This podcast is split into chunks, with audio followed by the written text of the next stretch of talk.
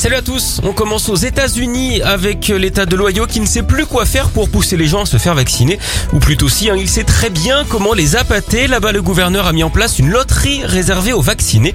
À la clé, 1 million de dollars. Pour espérer gagner, il faut donc avoir au moins reçu une dose de vaccin. Premier vainqueur le 26 mai. Ensuite, un nouveau gagnant sera tiré au sort tous les mercredis pendant 5 semaines et décrochera à chaque fois la même somme. Une loterie du même genre à destination des moins de 17 ans vaccinés permettra de recevoir une bourse complète de 4 ans. En parlant de santé, savez-vous quel est l'événement historique préféré des pharmaciens? La prise de la pastille. On file en Italie avec les drôles de pratiques d'une assurance. Après le décès d'un homme, elle va indemniser la veuve, mais aussi sa maîtresse. Et oui, apparemment, le défunt et sa femme avaient un enfant en bas âge, mais le mari entretenait une relation extra-conjugale. D'ailleurs, ils ne s'en cachaient pas du tout. Il vivait trois jours avec sa maîtresse et quatre jours avec sa famille. C'est d'ailleurs l'amante hein, qui a rempli toutes les formalités après la disparition de l'homme. Elle a dû le faire au commissariat, hein, la fameuse police d'assurance.